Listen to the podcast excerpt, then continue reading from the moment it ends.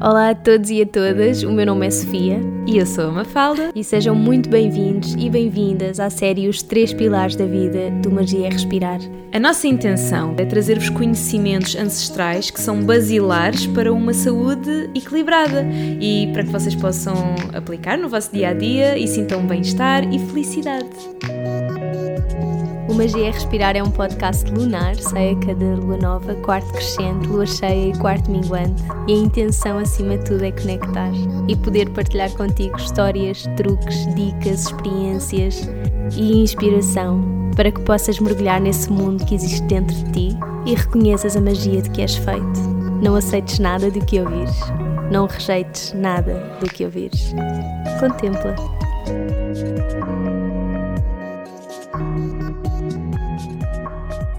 Olá! Chegamos ao último episódio da nossa minissérie Os Três Pilares da Vida com a nossa querida terapeuta ayurvédica Mafalda Ramos. Neste episódio, como eu já tinha referido nos, nos episódios anteriores, a Mafalda vai responder a todas as dúvidas que vocês nos foram deixando durante a temporada e eu tenho que vos dizer que eu acho que este é o meu episódio preferido porque. Ah! Não sei, a Mafalda é uma mulher super inspiradora e que se informa muito antes de falar de alguma coisa e eu admiro tanto isto nas pessoas e admiro mesmo muito isto nela. Vê-se mesmo que fala daquilo que verdadeiramente compreende e hum, eu sinto que hoje em dia isto é uma daquelas coisas que nós estamos a precisar mesmo muito no mundo aqui da internet. Neste episódio, guiado maioritariamente por vocês e pelas vossas dúvidas, a Mafalda deixou uma série de referências e fontes de estudo da medicina ayurveda, deixou escolas, cursos, professores, onde procurar mais informação, livros, documentos, portanto, referências bibliográficas sobre a Ayurveda para aprofundar o conhecimento e depois abordou conceitos mais gerais da Ayurveda, como a questão de termos mais do que um dosha predominante, porque é que isso acontece e o que é que podemos fazer com essa informação, qual é que é a diferença entre a Ayurveda e a homeopatia. Falou-nos sobre o jejum, sobre o que fazer para enriquecer o Agni, o nosso fogo digestivo, como saber a quantidade certa a colocar no nosso prato, que tipo de alimentos nós devemos consumir quando estamos com a nossa lua, rotinas ayurvédicas e mais uma vez a Mafalda deixou-nos uma série de dicas práticas e receitas para nós aplicarmos no nosso dia a dia. A caixa de descrição deste episódio está repleta de informação preciosa, por isso, quando acabares de ouvir, corre para lá. Espero que gostes do episódio e até já!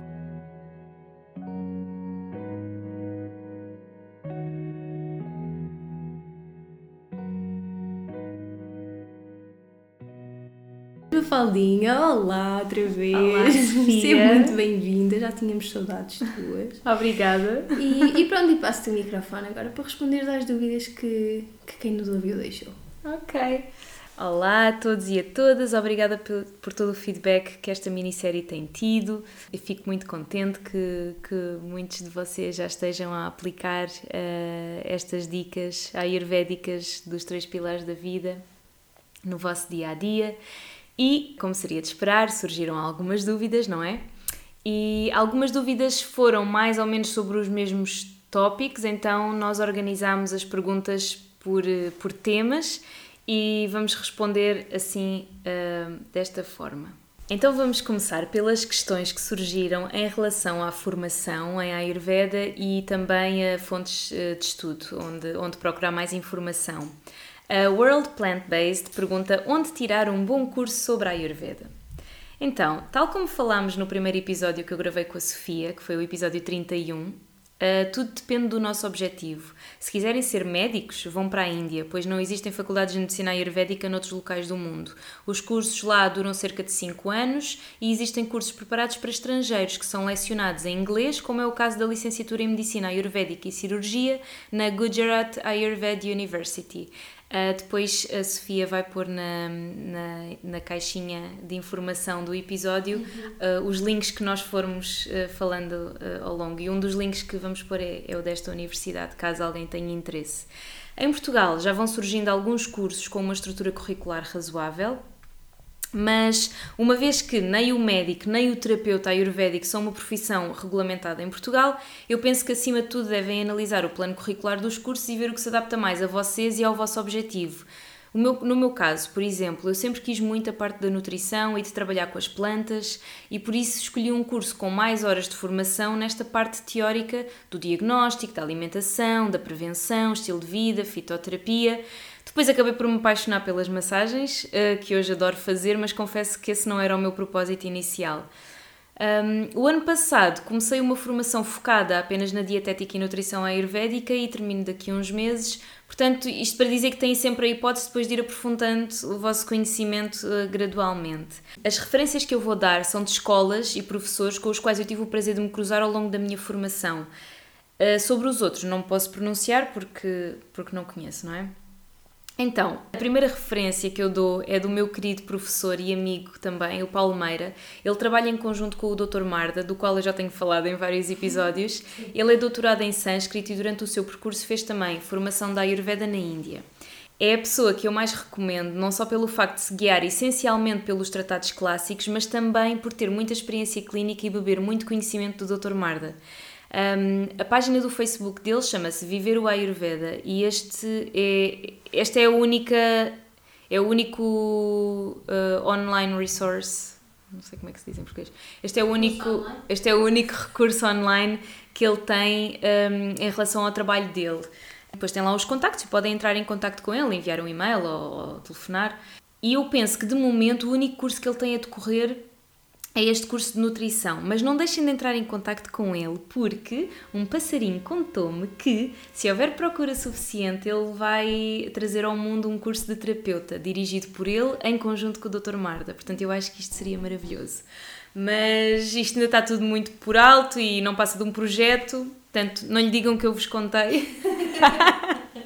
mas insistam com ele.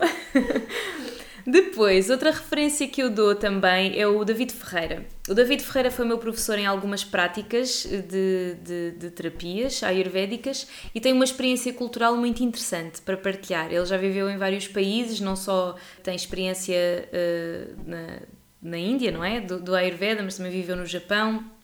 É, é mesmo muito interessante conversar com ele. Eh, eu costumo dizer que o David tem a capacidade de transformar todas aquelas terapias ancestrais que têm muito pouco de atrativo, às vezes há terapias que não são muito atrativas, não é? Que uma pessoa deita-se no chão e parece que é só levar tareia. Mas ele tem o dom de transformar todas estas terapias em experiências de spa e de relaxamento. E então eu acho que eu acho que isto é eu acho que isto é muito interessante porque ele acaba por trazer este conhecimento ancestral eh, desta cultura, não é? Mas depois integrá-lo super bem no ocidente e fazer aquilo que as pessoas gostam. Uh, o site dele é terapiaayurveda.com, também vai estar na descrição do episódio. E no, e no Facebook ele tem uma página que se chama Happy Herbal Pharmacy, também vamos deixar esta referência. Eu penso que ele atualmente está a lecionar os cursos no Espaço Amar, em Lisboa. A outra referência que eu queria deixar é a Amayur. A Amayur é a Associação Portuguesa de Medicina Ayurveda. É uma escola muito bem estruturada e tem inclusive protocolos com hospitais na Índia. Eu não conheço bem o método de estudos deles, um, mas conheço alguns terapeutas que estudaram lá e gosto de conversar com eles. E acho, que, acho que, acima de tudo, os terapeutas com quem eu já falei que, que fizeram lá a formação têm muita vontade na parte clínica e eu, eu gosto muito disso eu penso que pode ser uma experiência interessante, especialmente para aqueles que queiram levar o plano de estudos até à Índia, não é? Porque há muitas uhum. pessoas que gostam de finalizar a formação com esta experiência, de ir às origens e realmente eles têm esta facilidade. Nós depois também deixamos o, o link na, na descrição do episódio. Agora, mais perguntinhas. Estas perguntas agora eu reuni, eh, eu fiz a mesma resposta para todas elas, mas basicamente a Filipa Alves pergunta o que é que sugerimos a alguém que queira enveredar pela prática da Ayurveda, escolas, livros. Uh, a Joana S.R. Souza pergunta que bom livro é que aconselham para consolidar este conhecimento. A Maria J. Paixão pergunta aconselham algum livro sobre a matéria. A Flávia de Araújo pergunta o que recomendam para começar a beber melhor sobre o Ayurveda, livros, etc. E a Joana Salvado também pergunta o nome dos livros que eu usei para pesquisar este, para, este, para os episódios que nós gravamos e também outros livros uh, sobre Ayurveda. Então, Para esta série eu consultei essencialmente o Ashtanga Hridayam, do Vagbata. Um, é um dos tratados da, da Grande Tríade, porque há uh, em Ayurveda a Grande Tríade e a Pequena Tríade, e depois há uma série de outros tratados que foram, que foram escritos. A Grande Tríade é aquela que, que, que é mesmo a base no, no, mesmo no curso de Medicina Ayurvédica. Portanto, se querem, se querem começar pelo básico dos básicos, é a Grande Tríade. E eu vou deixar depois na descrição do episódio uh, os três links para os três tratados uh, que fazem parte desta, desta tríade. Então, um deles, um deles é o Ashtanga Hridayam. Uh, este é o tratado mais generalista e também o mais fácil para começar. Fala dos princípios básicos e de algumas doenças e tratamentos e é composto por três volumes. Os outros dois tratados são o Charaka Samhita, fala também de princípios gerais, mas é mais detalhado, é como se fosse um livro de medicina geral e é composto por quatro volumes. O Sushruta Samhita é como um manual de medicina interna porque hum, ele foi escrito pelo primeiro médico a desenvolver um procedimento de rinoplastia. É muito interessante que este, este procedimento foi de reconstituição do nariz, não é? Foi usado durante muitos, muitos anos e por vários médicos e, e, que foi tão bem sucedido que, que, se perpetuou esta técnica durante muitos, muitos anos. Um, por isso, este, este tratado, o Sushruta Samhita, é um manual de medicina interna, porque dedica-se maioritariamente a técnicas e aparelhos de cirurgia. Uhum. Por isso este é, este é um livro muito específico, é um tratado muito específico e talvez só interessa quem segue com a formação médica em cirurgia. É Pronto, foi um tratado que nós nunca, nunca sentimos necessidade de adquirir. Uhum. Um, e como eu estava a dizer, há mais tratados que foram escritos e conservados até hoje que não fazem parte da grande tríade, mas um, não vão com a expectativa de que este livro se lê como se fosse, ou estes livros se leem como se fossem um romance, ok? Uh, não são livros fáceis de compreender e muitas vezes requerem mesmo o acompanhamento de um professor ou de um sábio, não é? Para ensinar. Eh, é claro que qualquer pessoa pode ler e com muita paciência, de certeza que vão absorver muita informação boa, mas é só para não irem com aquela. Eu acho que isto está um bocadinho, deve ser um bocadinho tipo os, os sutras, Yoga Sutras de Patanjali, que muita gente quer muito ler e ah, isto tem tanta informação e depois quando vão ler é um bocado, é pá, isto afinal não é assim tão straightforward, não é? Sim, sim, é um bocado difícil de compreender. Que os Yoga Sutras de Patanjali não são para ser lidos tipo, por uma primeira pessoa que queira conhecer o yoga, com os Yoga Sutras não vais conhecer o yoga. Yeah. Se for assim a primeira abordagem. Por isso é que eu até te ia perguntar, estes, os tratados, se calhar não, não se adequam mais para quem está, para terapeutas, por exemplo? Sim, eu ia dizer isso agora, que era, existem inúmeros livros no mercado que são muito mais acessíveis. E pois. porquê? Porque a, porque a informação já está pré-digerida. Agora, temos que ter muita atenção à subjetividade, uhum. uh, porque hum, estes autores, como é o exemplo, por exemplo, do Vasant lá, do Robert Svoboda, eles trouxeram para o Ocidente muito a Ayurveda e, e, e, acabaram por ajudar muito a implementar isto de, na, nesta parte do mundo. No entanto, estes, estes livros que eles escreveram já, já sofreram muitas interpretações, não é? E nós temos que pensar que já tem, já tem aqui já não é como, como foi redigido inicialmente há 4 mil anos atrás, não é? Já tem a interpretação deles. Pois. Ou seja, não quer dizer que a interpretação deles não esteja correta, uhum. mas é um bocadinho aquela situação do diz que disse, não é? Tu vais buscar informação aqui, depois aquele ensina-te a ti, ensina-te a ti, entretanto, quando chega à décima pessoa, já não vem como original. Então, aquilo que eu recomendo é, para quem queira saber mais sobre a Ayurveda, todos estes livros eh, de, de, de, leitura mais acessível são muito bons para começar. Agora, se estiverem a pensar estudar a Ayurveda a fundo uhum. para, para praticar como, como um terapeuta ou um profissional, não, não se baseiem nestes livros para, para curar ninguém, pronto, mas são muito bons para começarmos a ter mais percepção de como é que o nosso corpo funciona, sobre os princípios básicos, são, são muito interessantes. Eu li imensos quando, uhum. quando comecei e mesmo antes de, de, de tirar o curso. Agora, em relação ao, ao preço, então é assim, estes tratados clássicos, os outros livros mais acessíveis não, são, são também acessíveis tanto a nível de leitura como a nível de, de preço. em relação aos tratados é assim, se forem à Índia comprem lá, porque se calhar conseguem comprar o Ashtanga ou o Charaka por 20 euros, os volumes todos, ok? E na Amazon custa cerca de 150 euros, portanto é uma diferença enorme, exato. Um, Mas eles ainda são grandes. São, são, ainda são grandes. Sim, e, e, e se encomendarem na Amazon, tenham em conta o valor do desalfandegamento. Porque se encomendarem uma coisa na Amazon.com, por exemplo, que vem dos Estados Unidos, um artigo de cento e acho que aquilo custa 115 dólares. Depois nós eh, temos esses links todos, podem ver. Uhum. Um, portanto, isso quando, quando chegar à alfândega não vai ser eh, liberado assim. É, portanto, depois ainda têm que ter em conta que têm que pagar algo para desalfandegar isso. Ou então podem fazer como eu fiz, eh, eu fui comprando aos poucos e fui sempre tentando, porque ainda assim comprar na Amazon dos Estados Unidos é mais barato do que na Amazon de Espanha. Uhum. Ou seja, na Amazon de Espanha já não tem o problema do desalfandegamento, mas é significativamente mais caro. Eu cheguei a ver um tratado por 350 euros, que eu acho que é absurdo, absurdo. Mas já são muito raros ou assim? Não, eu acho que não, pelo menos na Índia isto vê-se aos pontapés. Portanto, mas, mas não sei se é por. Exato, não sei se é por não haver, não haver muito aqui não sei, mas a verdade é que eles são bastante dispendiosos. Por isso, se conhecerem alguém que vá à Índia e que tenha disponibilidade, porque ainda são pesados, não é? De uhum. trazer, aproveitem. Um... Ah, eu estava eu a dizer há pouco, e se conhecerem alguém que viva nos Estados Unidos, ou eu cheguei a pedir a uma amiga também, uma vez comprei um na Amazon do Reino Unido. Uhum. E também era, pá, mesmo assim ainda ficou para aí 80 euros mais barato do que se fosse na outra de Espanha. Portanto, Sim, ainda compensou. Então, um, depois também pedi a um amigo que vive nos Estados Unidos e veio cá passar o Natal com a família. Trouxeram tipo um volume em cada mala, estás a ver? Pronto, fui tentando aproveitar assim. Mas realmente na Índia é onde é mais barato. Uh, depois, um, em relação aos outros livros de leitura mais acessível, eu vou deixar na, na descrição do episódio uma pesquisa que eu fiz no Goodreads, que é, um, é uma aplicação de livros, uma pesquisa que eu fiz sobre a Ayurveda. E dá lá quase todos estes que são os mais conhecidos de leitura super fácil. Dentro de todos estes autores, eu gosto muito da Maya Tiwari. Eu acho que é assim que se diz o nome dela.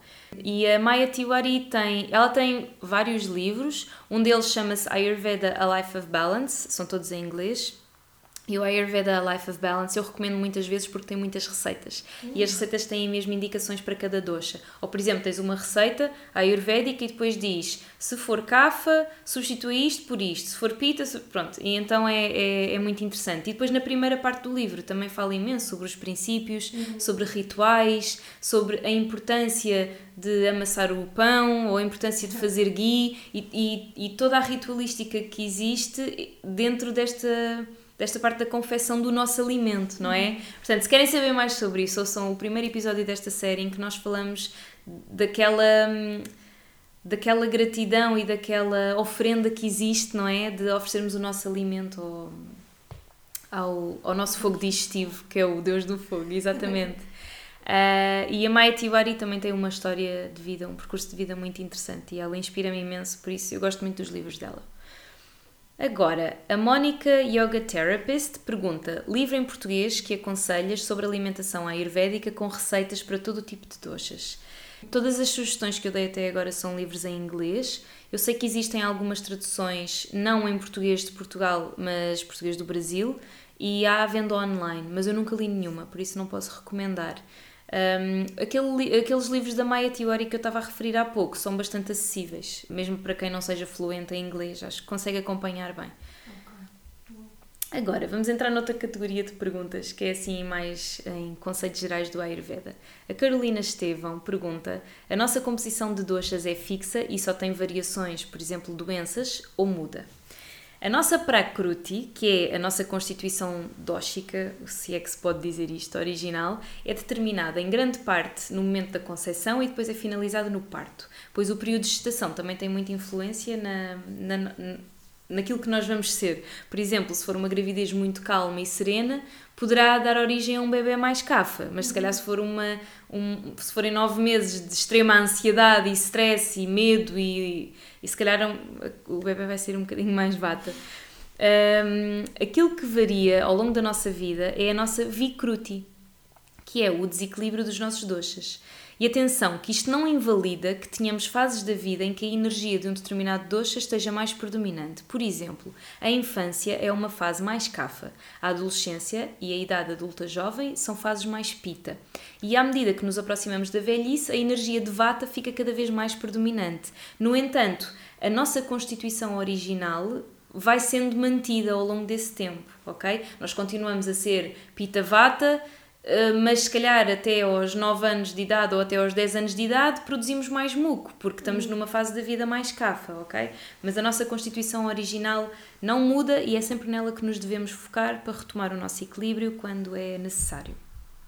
A Raquel Campos Alves pergunta: É possível ter dois doxas predominantes? É que nos testes que faço dá-me pita e vata. É possível, e não só dois doxas predominantes, como três. Há pessoas que nós chamamos os tridoxas. Mas uh, ser bidoxa, eu adoro esta palavra, acho muito engraçada. ser bidoxa é uma combinação muito frequente. Uh, e quando assim o é, nós devemos olhar para as características de um doxa e do outro para aprender mais sobre nós. A chave é sempre encontrar o ponto de equilíbrio e estar atento aos sinais que o corpo nos dá. Por exemplo, se somos. Um, se somos Pita Vata, vamos, vamos poder beneficiar de, um, de uma digestão muito boa, muito provavelmente, mas também vamos, se sairmos da rotina, vamos desequilibrar com muita facilidade porque temos o Vata. Então, se calhar para estas pessoas é, ok, têm uma digestão espetacular, mas não podem hum, deixar de hum, privilegiar a parte Vata da sua constituição. Basicamente é isso. É normal ter dois doshas, é normal ter três. Há pessoas que só têm um dosha predominante. Uh, ok. A Maria Isabel pergunta qual a diferença entre a Ayurveda e a homeopatia. Ok, então, para responder a esta pergunta, eu fui buscar uma, uma definição da homeopatia que encontrei na, no site das farmácias portuguesas, que também vamos deixar na descrição do episódio, porque eu acho que a, eu acho que, hum, sim, a descrição está tá super bem feita. Então, a homeopatia foi desenvolvida pelo médico Samuel Hahnemann há mais de 200 anos e o termo derivou das palavras homeo, que significa semelhante, e pathos, que significa doença. Então, o conceito de homeopatia pressupõe a cura do semelhante pelo semelhante, ou seja, a utilização terapêutica de substâncias que causam em pessoas saudáveis sintomas semelhantes aos observados em pessoas doentes. Agora, isto, isto até me faz lembrar um bocadinho o princípio das vacinas, não é? Nós inoculamos o organismo com o agente patogénico, mas mas numa diluição muito grande, não é? Para não provocar a doença, para que o corpo possa responder a isso e crie células de memória que depois, no futuro, se for necessário, vão, vão dar a resposta imunitária. E o Hahnemann realmente percebeu que para estas substâncias proporcionarem a cura, teriam que ser utilizadas em doses muito pequenas para, que não, para não se tornarem tóxicas e começou então a diluí-las. E as fórmulas homeopáticas que existem são precisamente essas, e até se diz que quanto mais diluído estiver o, o agente homeopático, se é que se pode dizer assim, mais eficaz ele é. O Ayurveda, que é uma ciência quer dizer, não é completamente diferente porque eu acho que todas estas, eh, eh, todas estas medicinas ancestrais têm um ponto comum, não é? E derivam muito desta, deste conhecimento e desta desta conexão que existe connosco e foi assim que se foi chegando a estas respostas. Uhum. E para explicar o Ayurveda, eu vou citar o documento redigido pela Organização Mundial de Saúde, que por acaso é um documento super interessante, está em inglês, mas uh, eu vou deixar também o link que está feito pela Organização Mundial de Saúde e é mesmo sobre as guidelines da Ayurveda. É super interessante eles terem um documento reconhecido, não é? Sim, sim. E falado assim. Então, eles dizem que o Ayurveda é baseado no princípio de que o universo e o corpo humano são um e que os mesmos princípios governam os dois. As mudanças que ocorrem no universo com o passar do tempo também ocorrem no corpo humano. Portanto, substâncias de origem natural são convenientes para o corpo humano e ajudam a manter o equilíbrio dos seus constituintes. Tanto o universo como o corpo humano são constituídos por cinco elementos. O estado equilibrado desses elementos no corpo traz saúde e o desequilíbrio traz doenças. Então, a medicina ayurvédica baseia-se muito uh, nesta questão do equilíbrio com a natureza, baseando-se nestes cinco elementos, e a, e a homeopatia baseia-se na, na, aplicação destes agentes terapêuticos que, na verdade, uh, também têm a capacidade de provocar doença numa pessoa saudável. Uhum. Uma comparação interessante entre a medicina ayurvédica e a homeopatia é: se a homeopatia pressupõe que semelhante cura semelhante, aplicando as tais diluições, a medicina ayurvédica diz que igual aumenta igual e oposto reduz oposto. Por isso é que, por exemplo, se nós tivermos excesso de cafa, que é lento, pesado, oleoso, devemos curar aquela pessoa com coisas secas, leves, móveis, ok? Sempre tentando pensar no, no, no oposto. Mas apesar de tudo, em Ayurveda, um tratamento pode ter uma ação antagonista ou agonista. E ter uma ação agonista significa que o tratamento vai primeiro aumentar ligeiramente os sintomas da doença e depois reduzi-los. Temos as duas vertentes, portanto. Uh, para não fazer confusão, o Ayurveda baseia-se muito no princípio de que igual aumenta igual e oposto reduz oposto. No entanto, há tratamentos que funcionam de uma forma agonista. Por exemplo, tomamos infusão de gengibre fresco quando estamos com febre. O gengibre fresco vai aumentar pita, portanto vai aumentar a nossa temperatura corporal, provavelmente a nossa febre vai aumentar cerca de 1 grau, mas o efeito depois é que a febre vai baixar, ok? Isto é um destes exemplos de, de tratamento agonista apesar de serem vertentes diferentes, têm, têm alguns pontos em comum e eu realmente agradeço muito à Maria Isabel por ter feito esta pergunta porque fez-me pensar, ok, então realmente qual é que é a diferença entre o Ayurveda e a homeopatia? Porque Uh, à primeira vista, tipo, ah, não tem nada a ver, são ciências diferentes, não é? Uhum. Mas depois, quando eu fui pesquisar, percebi que não, elas têm, têm tudo a ver. Uhum. Uh, têm tudo a ver porque, porque se basearam nesta, neste conhecimento profundo do, do organismo em contacto com a natureza. Uhum. Agora, perguntinhas sobre a alimentação. Ninguém quer saber do episódio do sono e da sexualidade, só da alimentação. Quer dizer que aí estão, estão bem orientados, espero bem que sim. Uh, então, o Jay Morelli pergunta qual é que é a nossa opinião em relação ao jejum. Eu adoro jejuns, são uma forma de fazer um reset ao nosso sistema digestivo, mas atenção que os jejuns devem ter um objetivo terapêutico. Por exemplo, após uma indigestão ou digestões muito longas, após uma viagem, uh, após uma situação de choque ou de luto, etc. O jejum não é ficar sem ingerir nada, ok? Podem beber chá, pode ser um jejum de fruta ou sumos de fruta, pode ser um jejum de sopa, vai tudo depender do padrão clínico e do objetivo. No dia a dia, os jejuns podem não servir para todos, e isto acho que é muito importante referir, porque hum, eu sei que o jejum, eu já li algumas coisas, que o jejum está um bocadinho na moda também. Uhum. As pessoas fazem muito jejum intermitente, etc. Mas agora é assim: se as pessoas forem mais cafa, e, acordem, e que acordam naturalmente sem apetite, essas pessoas beneficiam bastante de um jejum, por exemplo, até ao almoço. Só beber chazinho e só beber líquidos. Agora, os vata nem pensar. Os vata descompensam logo. Portanto, tem que ter muita atenção a isto. E os pita têm, um, têm muito apetite normalmente, portanto também pode não, pode não ser boa ideia ficarem sem comer nada durante muitas horas, porque quando nós temos muito, uh, muito apetite, significa que o nosso Agni está muito alto. E se o nosso Agni não encontra alimento no sistema digestivo, ele vai começar a digerir os tecidos. Por isso é que as pessoas que sofrem de anorexia perdem peso excessivamente, porque elas estão a consumir todos os tecidos. Portanto, não é saudável, não é? Mas isto para concluir, cada caso é um caso, os jejuns são ótimos, mas têm que ser eh, acompanhados, a não ser que uma pessoa conheça muito bem a sua constituição ou, lá está, que escute o seu corpo e que veja, uh, ontem eu dou muitas vezes o exemplo dos casamentos, porque realmente, assim, por mais autocontrole que uma pessoa tenha, a oferta é tão grande, tão grande, e depois uma pessoa está ali horas a fio e realmente somos puxados a comer aquilo tudo que há lá, não é? Uh, e realmente depois desta, destas festividades costuma, costuma haver muita sensação de de estarmos enfartados e de não, estarmos, não termos apetite. É quase como uma ressaca, mas não é de álcool, é de comida, não é? Pronto, aí sim, recomendo o jejum a toda a gente, porque até os vata precisam de fazer ali uma pausa. Agora, a Mónica Yoga Therapist faz-nos aqui outra pergunta. Após as 4 horas de sono e do jejum, o que devemos comer e passado quanto tempo? E ela aqui está-se a referir uh, ao episódio. Ah, não, este episódio por acaso acho que foi do sono que eu falei disto.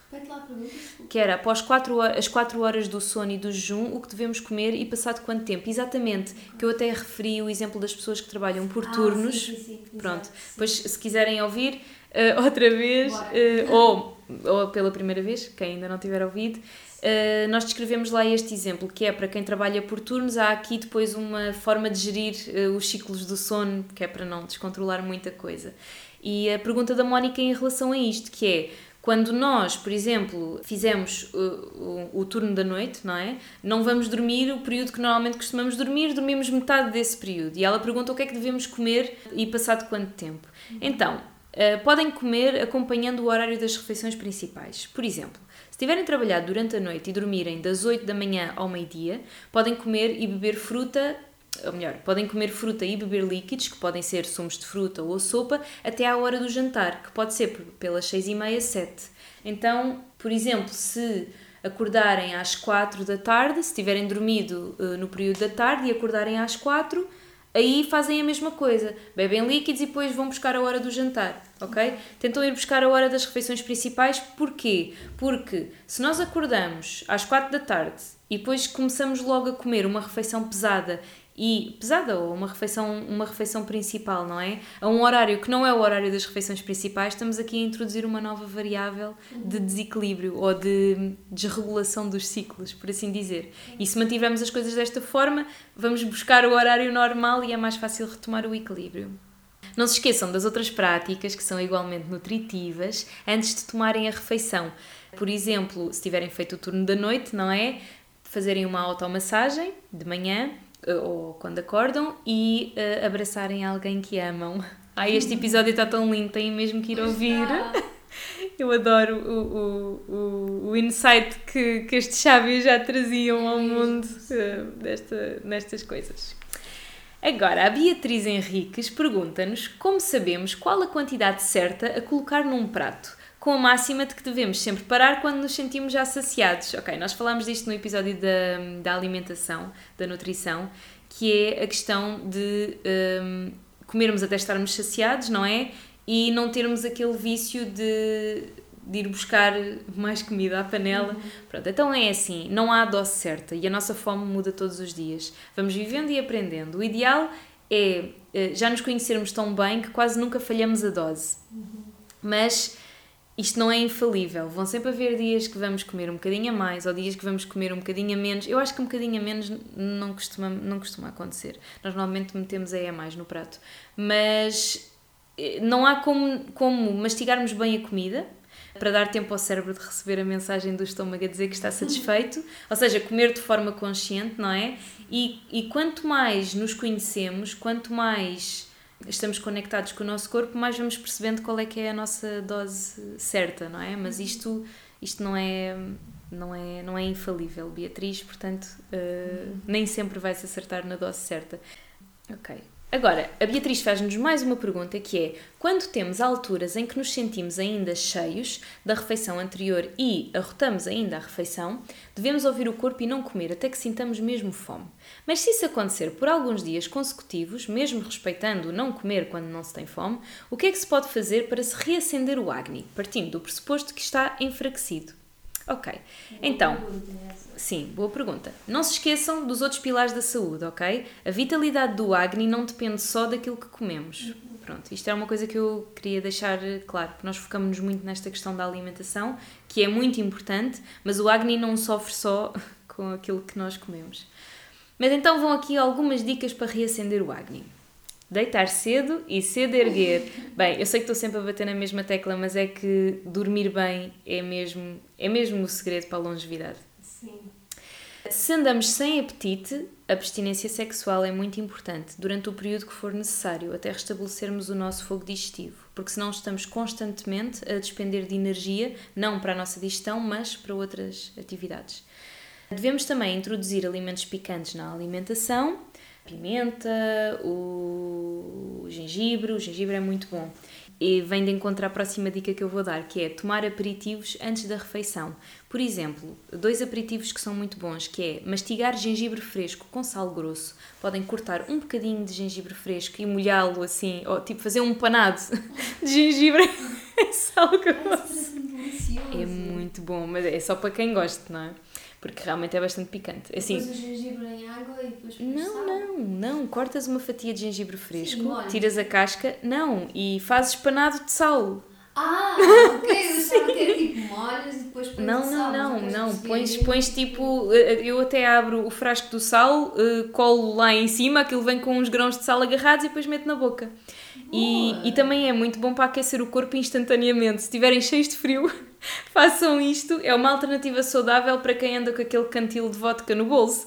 Não, nunca se sabe. Não, mas sabem andar, por favor, digam-me. Sim.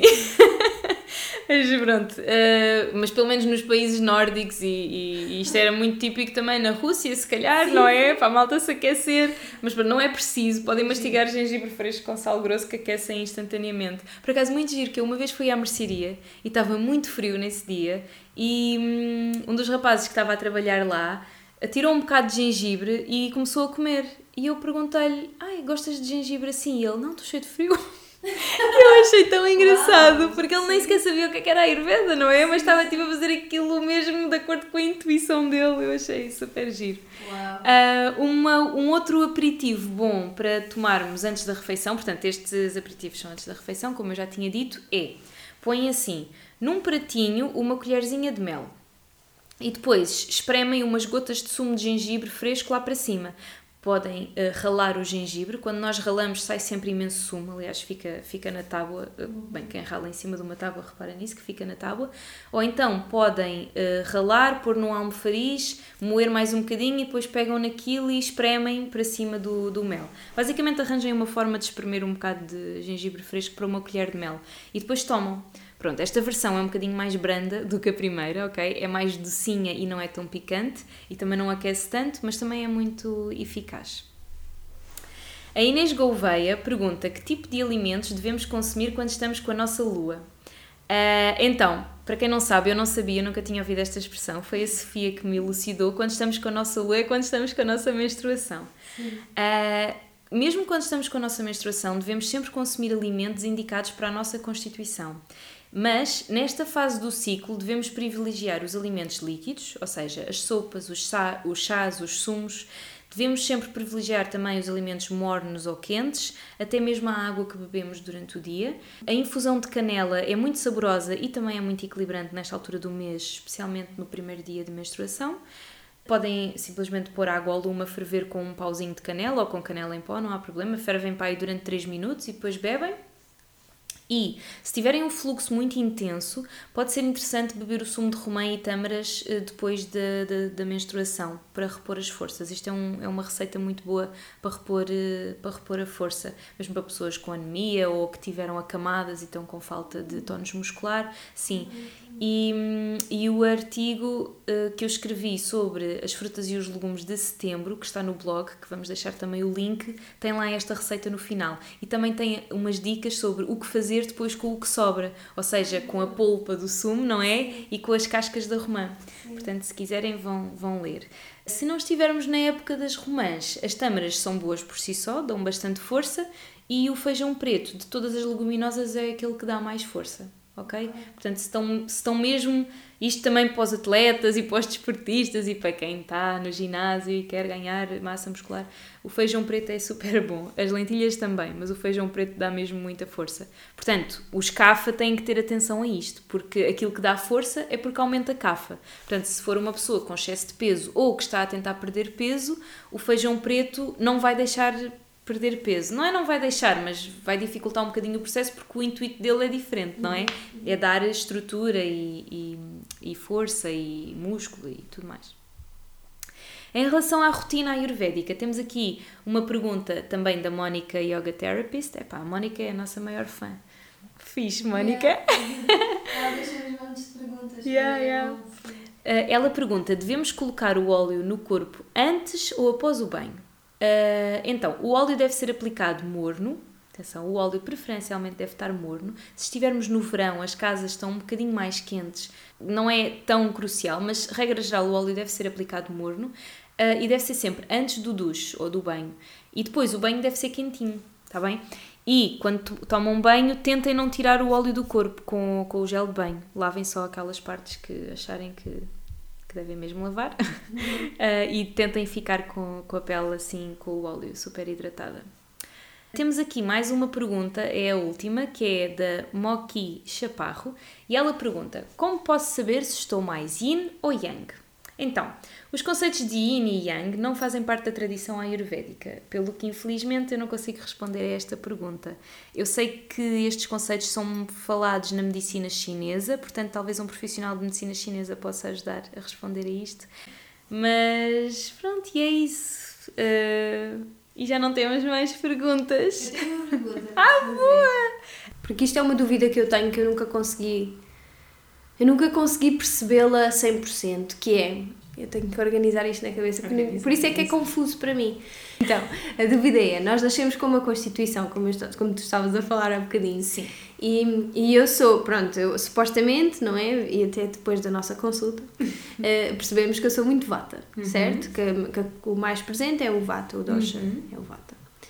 Quando, quando, é que eu, quando é que eu consigo perceber, ou seja, para qualquer pessoa, como é que tu sentes, ok, está aqui qualquer coisa em desequilíbrio, devia ir ver um, ou, devia, ou podia se calhar beneficiar em ir a uma consulta com um terapeuta ayurvédico?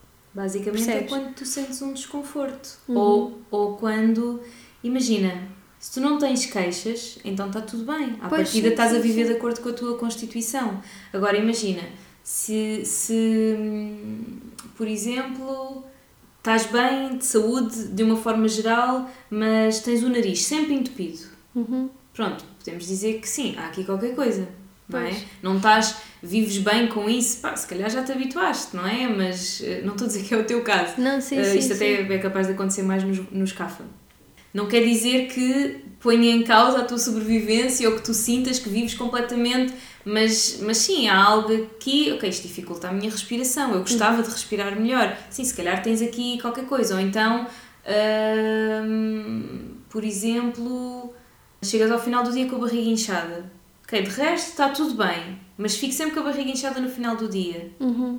Pronto, também há aqui um desequilíbrio. Agora, se regra geral sentes-te bem, Sim. Uhum. Mas, por exemplo, aquilo que eu tenho sentido agora e que, eu, e que me faz pensar que eu possa estar com o Dosha um bocadinho em desequilíbrio é, por exemplo, um, eu não consigo, eu estou a fazer mais do que uma coisa ao mesmo tempo, e isto são coisas muito, muito básicas, se eu estou a fazer mais do que, alguma, mais do que uma coisa ao mesmo tempo, eu começo, tudo à minha volta se começa, começa a descompensar, uhum. sabes? Então eu já percebi que a técnica é, tens que estar centrada numa coisa só, porque senão ou seja, aí é o meu vata é da minha constituição, mas que está em desequilíbrio, certo? Uhum. Sim. Pronto. Mas tu nem precisas de um terapeuta. Consegues ouvir esse, o, ou seja, consegues ouvir o teu corpo e pensar, ok, não funciona para mim fazer muita coisa ao mesmo tempo, então vou-me focar numa coisa de cada vez. Isto uhum. é uma das uhum. coisas mais recomendadas para Vata. É para não tentarem ser multitasking, sim. Pois. É muito importante os Vata concluírem aquilo que, que, que começam. Uhum. Ou ou, por exemplo, os Vata também têm muita tendência para começar um. Aliás, quem, quem vá. Quem vá ao meu Goodreads, porque depois no Goodreads, naquela aplicação dos livros, consegues acompanhar a leitura das pessoas. Quem vá ao meu Goodreads vê que eu todas as semanas adiciono um novo livro. Ai, eu tô, mas é que eu também sou assim, eu sou igual.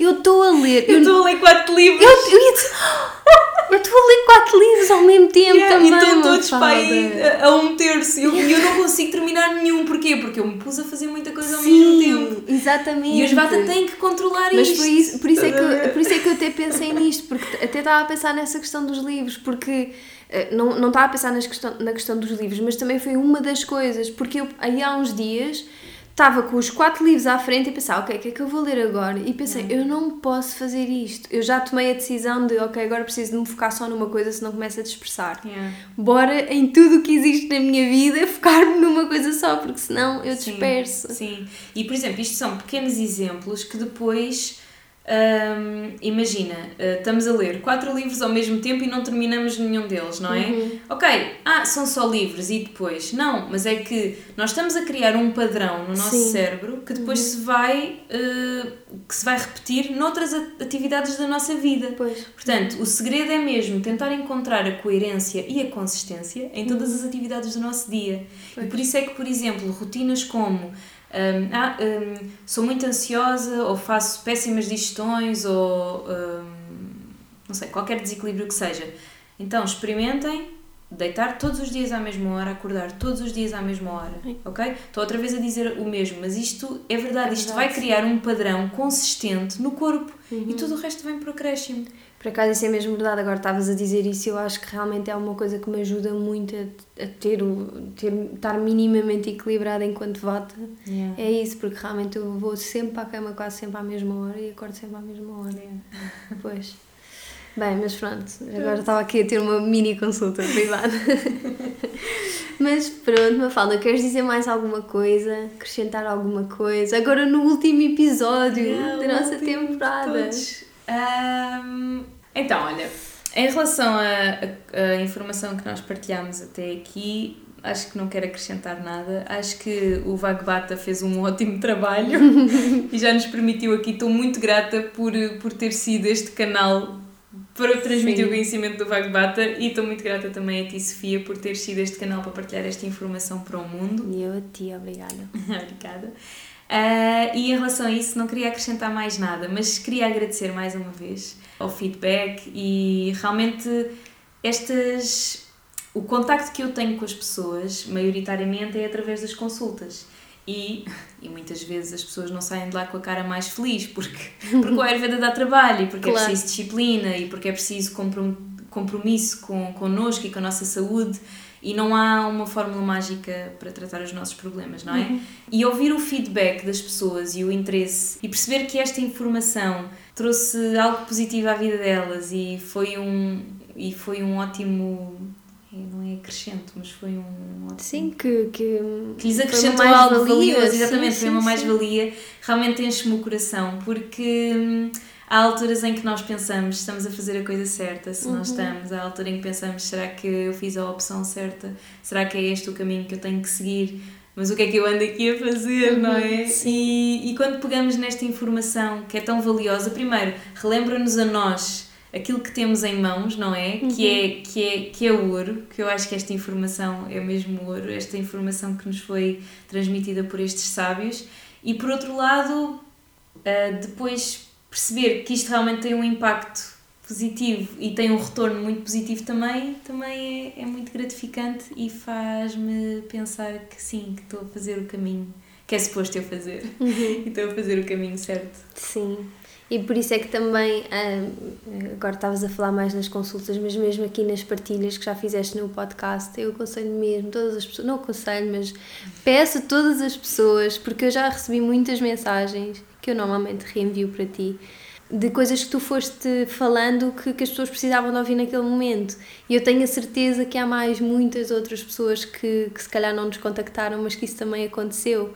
E é mesmo importante esta parte do feedback, porque nós não, nós não estamos aí para ver como é que as pessoas estão a reagir, não é? Aquilo que estão a receber. Yeah. E então é mesmo muito gratificante quando, pronto, quando algumas das pessoas pelo menos nos dão esse feedback e nós pronto, dá-nos aquela sensação de ah, ok, temos... Missão cumprida. É, é mesmo isso, é mesmo isso. Apesar de estarmos a fazer tudo isto, não com a coisa de querer receber alguma coisa em troca de todo, não é? Mas, mas realmente ter esse feedback é muito importante para quem está aqui deste lado. Portanto, yeah. é isso. Obrigada, Mafalda. Obrigada, Sofia. Espero que tenhas gostado muito deste episódio final da nossa temporada. Espero que a informação preciosa que a Mafalda nos deixou tenha sido útil para ti. Eu sei que para mim foi. E espero também que apliques todas estas dicas práticas que ela nos deixou aqui para explorar. Não te esqueças de deixar o teu feedback, de partilhar o episódio com quem te faça sentido. Classifica se estiveres a ouvir no iTunes e conectamos no próximo episódio. Até lá!